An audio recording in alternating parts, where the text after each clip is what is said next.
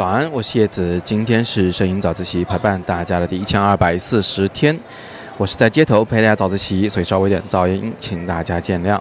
今天想回答李凯凯同学在摄影自习室里的提问，他说家里想造个影棚，也替朋友们拍点照片儿，那有什么要注意的事情啊？首先呢，我想表示十分的羡慕啊，居然能在家里面造个影棚，那这家得多大呀？不过我也不是第一次收到这样的问题了，还有其他同学也提出来过，所以今天呢就一并解答。如果真的想在家里造个影棚，我们要注意些什么呢？呃，我给一些最基础的建议。首先呢，你要确认你的房子的大小是够大的，呃，这不只是指面积要够大，而且呢层高也要够高。一般来说啊，理想的影棚呢也得有个三米以上的层高。这个很多家庭可能是达不到的。为什么要那么高啊？你可以想象一下，如果你的模特有一米七，那他站在那里的时候呢，啊，如果想要布置一盏灯，从斜上方呈四十五度往下辐射光线，那么这个灯的高度呢，就可能已经要到达两米多以上。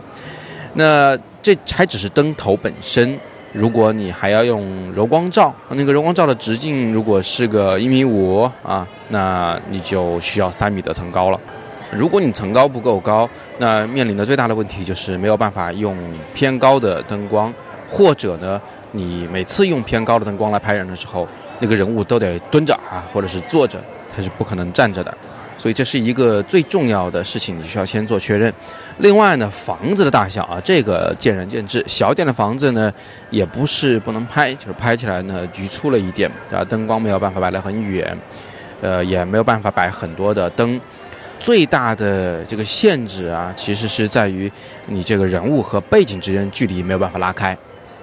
就比如说，你一个人物站在一堵白墙前拍照，站得太近的话呢，这个白墙上会有你人物的影子，影子一旦出现，整个画面就显得比较乱，而且呢，就会显得你这个空间非常的狭小，呃，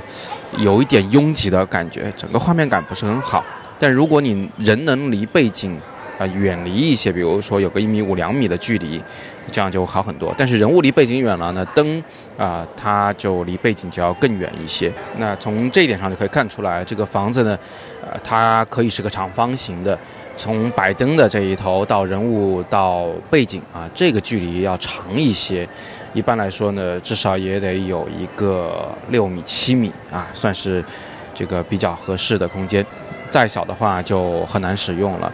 呃，但是宽度上呢，可以稍微的窄一些。比如说你的房子只有三四米的宽，啊，那也没什么关系啦。顶多就是说，这背景没有办法拍那么多嘛，啊，拍全身照的时候只能竖构图嘛，这些东西可以稍微的克服一下。那最后在灯上呢，你或许至少需要三盏灯，能有一盏是主光源，一盏辅光源，还有一盏呢能打打效果光。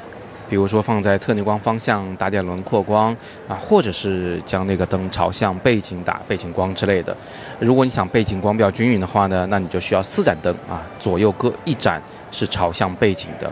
如果你既需要主光、辅光和点缀光，又需要两个背景光的话，那你就需要五盏灯。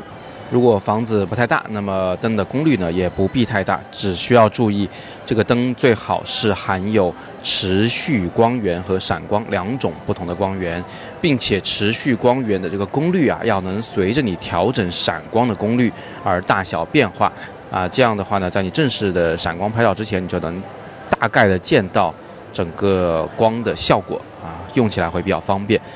好吧，那我就简单的给这么多建议。其实呢，呃，我建议大家在正式的去组自己的影棚之前，最好还是多去租用影棚拍几次照片，把影棚用熟了、学会了，再根据自己的需求来进行影棚的设计啊。这样的话呢，可能更符合你的需要。好，那今天我们先简单聊这么多啊。如果大家想学点摄影的入门知识呢，可以点击底部的阅读原文来了解我的叶子的摄影入门课。如果你有任何的摄影问题，也可以在底部留言，我会尽力为你解答。你也可以扫描底部的绿色二维码进入摄影自习室向我提问，在那里我是有问必答。今天是摄影早自习陪伴大家的第一千二百四十天，我是叶子，每天早上六点半，微信公众号“摄影早自习”，不见不散。